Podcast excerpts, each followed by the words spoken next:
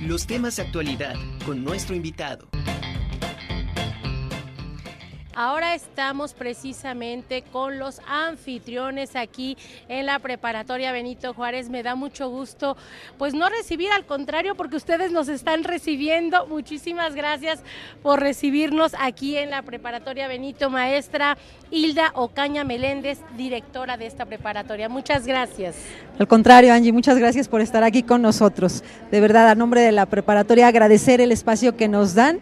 Y bueno, pues esta es su casa. Bienvenidos. Muchísimas gracias. Bueno, y eh, precisamente el motivo del que estamos acá es que hace unos momentos se llevó a cabo la presentación del número 10 de la revista Veneno de Juárez. Maestra, platíquenos dónde se llevó a cabo y qué vamos a poder ver en esta revista, cuáles son los contenidos. Sí, muchas gracias. Pues sí, así como Angie nos comenta, hemos llevado a cabo la presentación de la revista Veneno de Juárez, es el número 10. En realidad es un medio de difusión de arte, cultura y ciencia que los estudiantes hacen junto con la Academia de Lenguaje y Filosofía, en donde dan a conocer todos los temas que son de su interés. ¿Qué temas podemos encontrar eh, en esta revista? En realidad en esta revista hay temas eh, de fotografía, hay temas de ciencia que son del interés de los chicos, hay ilustraciones, poemas. Realmente la revista es sumamente amplia, da como el espacio para que los chicos se puedan expresar. Si le parece, maestra, vamos a platicar con la maestra también, Maren Alonso Reyes. Ella es docente también de esta preparatoria. Maestra, eh, hay algunos artículos que llaman mucho la atención eh, dentro de este ejemplar. ¿Cuál eh, de alguna manera usted nos pudiera comentar que es uno de los que más le ha llamado la atención? Sí, claro que sí. Antes que todo, bienvenidos y nos da muchísimo gusto recibirlos en esta preparatoria. Y como lo dice la maestra Hilda, directora, pues es una revista que presenta muchos, muchos artículos muy atractivos, de fácil lectura, muy accesibles y que son como bocaditos que se pueden disfrutar en momentos breves. El texto que me gustaría comentar en esta ocasión se llama NACO, la discriminación en México, y la autora es una estudiante de sexto semestre que se llama Sofía Lorena Márquez Portillo. En este texto lo que hace Sofía es preguntarnos ¿no? Eh, si nosotros hemos sido discriminados. ¿No? Y seguramente... Qué fuerte, ¿eh? Qué fuerte, una pregunta muy complicada. Claro. Entonces seguramente pues muchos diremos que sí hemos sido discriminados, pero ella va más allá y dice, bueno, seguramente ha sufrido discriminación, pero ¿qué tanto has discriminado tú, no? Esa es una pregunta aún más fuerte, ¿no? Este, ¿Cuándo has cometido este, actos discriminatorios o palabras discriminatorias? Y ella específicamente se refiere al lenguaje como una forma también muy fuerte de discriminación, no solamente en las prácticas que están muy arraigadas, sino también en la palabra, ¿no? Y entonces hace referencia justo al término naco, la, que, dice, bueno, pues es que el, el término naco en México es sinónimo de indígena y se usa para discriminar, para señalar, para ofender, para excluir, no nada más en la palabra, sino también en acciones y en prácticas, ¿no? Y bueno, pues recordemos que en México 23 millones de personas son indígenas y, y, lo que hace pues es hacernos una invitación a la reflexión de nuestras prácticas, pero también de nuestras narrativas y lo que hace también es decir, bueno, ahora los jóvenes están cambiando esas narrativas, mm. ¿no? Porque, por ejemplo, ya está como muy en tendencia el uso de la palabra yo soy naco en las playeras, ¿no? Como esa reivindicación de los pueblos indígenas de nuestro país. Y bueno, no nada más eso, también pues hay este, algunas, algunas este, movimientos ya sociales como Poder Prieto, ¿no? que es este, este colectivo de actrices, de actores, de personas eh, que están en los medios audiovisuales y que quieren justamente este, erradicar y cambiar estas narrativas para que posteriormente, a partir del cambio de las narrativas, podamos cambiar las prácticas, ¿no? que están tan arraigadas y que se reproducen y que están ahí como muy, muy en la cultura popular. ¿no? De eso se trata. Y ese es uno, uno solo. todo. en total, ¿cuántos artículos son los que vamos a poder encontrar en esta, ahora sí que en esta revista? son pues muchos, obviamente. ¿no? Son realmente bastantes. ¿Y cómo es la selección de estos artículos? A ver, pasamos ahora con Samantha Berio González. Tú eres alumna de aquí de la preparatoria. Platícanos sobre eh, la selección de estos artículos y sobre todo algo bien importante en una revista, porque es lo que le da vida, lo que son las fotografías, las ilustraciones, ¿no? Este, ves ves eh, los colores que, que ocupas en una revista y cómo influye para que te llame la atención y la tomes y la empieces a hojar o de plano, pues quizás hasta la ignoras, ¿no?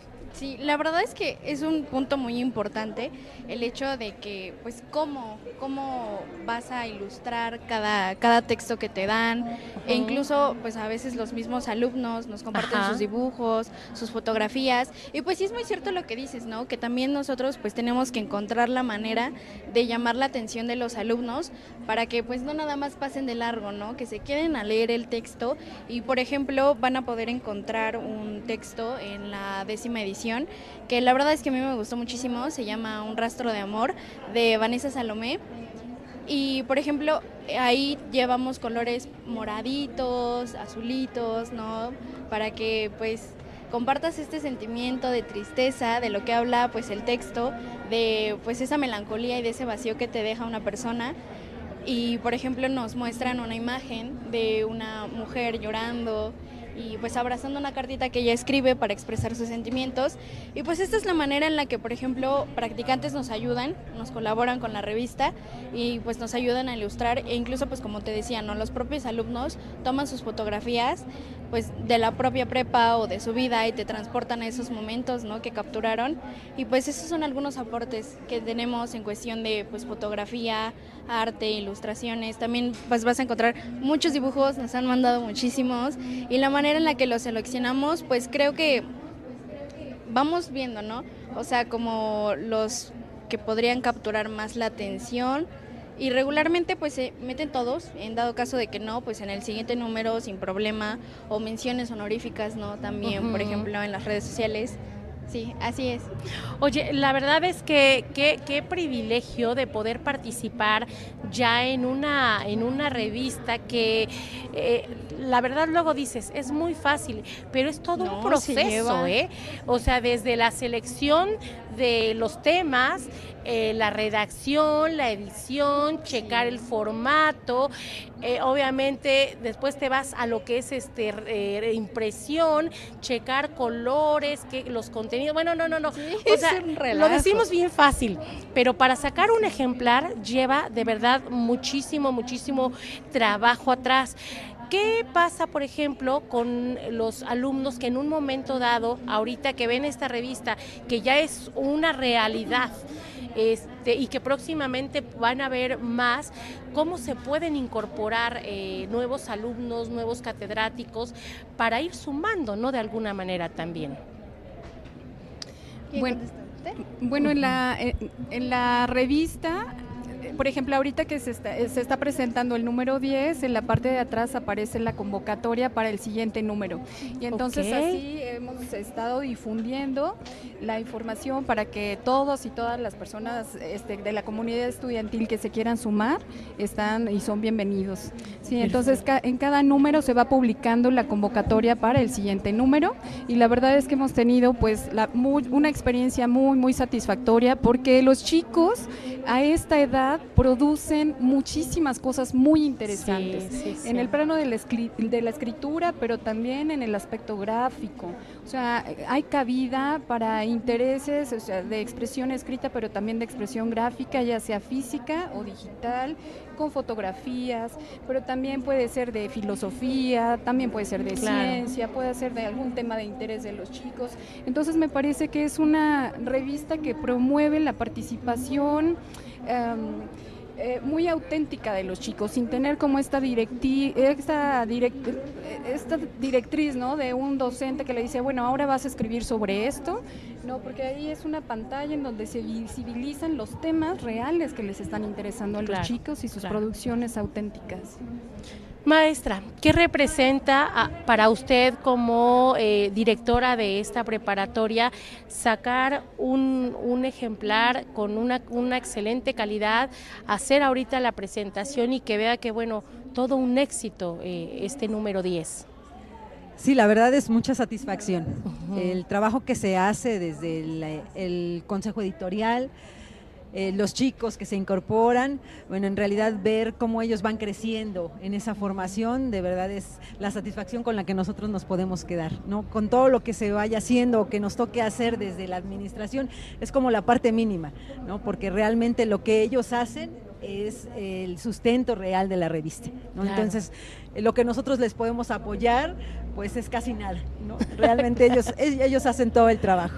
¿Dónde pueden encontrar este ejemplar, esta revista? De lo, es gratuito, tengo entendido, y, pero ¿dónde lo consiguen? Si realmente ellos tienen, bueno, cada uno de los ejemplares tiene un código, porque se hace, digamos, la han elaborado de manera digital. Okay. Si no hemos podido llegar a la impresión, porque también pensamos que el hecho de la utilización de papel, pues se complica cada vez más, entonces se hace de manera digital, ellos pueden poner con su con su celular, este, tomar el código QR y automáticamente ahí tienen ya los 10 ejemplares de la revista. Fabuloso, o sea, la tienen a la mano cuando ellos quieran, solamente, aparte ya es la tecnología que los jóvenes manejan, ya para ellos eh, lo digital yo creo que es lo, más fácil, ¿no? También. Pues maestra, enhorabuena, de verdad, muchas, felicidades por esta presentación, muchas felicidades a todos los que integran eh, de alguna manera, pusieron su granito de arena para la elaboración de esta, el ejemplar número 10, para los nueve anteriores también y bueno, pues invitar a que más alumnos, más docentes se sigan incorporando y el talento, pues bienvenido siempre, ¿no, maestra? Así es. A mí me gustaría invitar realmente a los docentes. Yo sé que los chicos con esa iniciativa, con esa inquietud que tienen, se suman sin mayor problema. El, digamos, nos ha dado un poquito más de trabajo con los docentes en realidad ahí existen temas para todos. El, trabajo que se hace es multidisciplinario. Entonces, pues se hace la invitación abierta para que todos los docentes que quieran sumarse, de verdad se acerquen al consejo editorial y seguro son bienvenidos. Perfecto, pues ahí está hecha la invitación. Muchas gracias, maestra Elda. Gracias por, por recibirnos, gracias por este, ahora sí que por tomar en cuenta a Radio y TV WAP y sobre todo para este, este tipo de eventos. Muchas gracias también a ustedes. Mil gracias. Muchas gracias. Al contrario.